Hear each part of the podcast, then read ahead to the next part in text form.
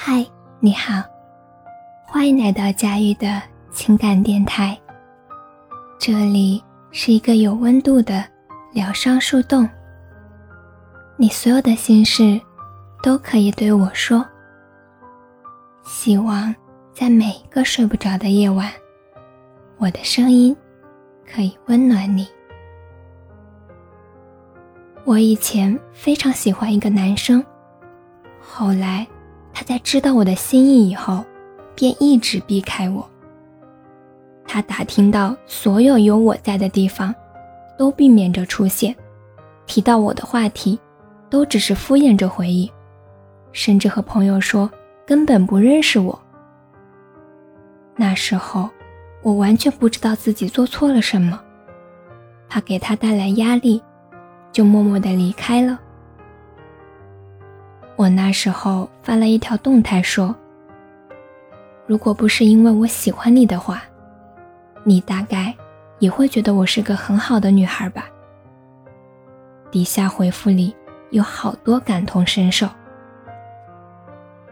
也许放弃也是幸福的，终于可以不在深夜里盯着手机等微信，终于不用每天刷新他的主页看他的动态。那刻着脚心的石子儿，终于被我丢出了鞋子里。只是脚底，还是会有些痛。初恋那件小事里有一幕，女主看见男主校服领子上学姐的口红印儿，以为男主和学姐在一起了。她把准备说出口告白的话生生的憋了回去，然后尴尬的准备离开，结果一下子。跌进泳池里，混杂着冰冷的池水，浑身湿透的狼狈样子，他终于忍不住哭了出来。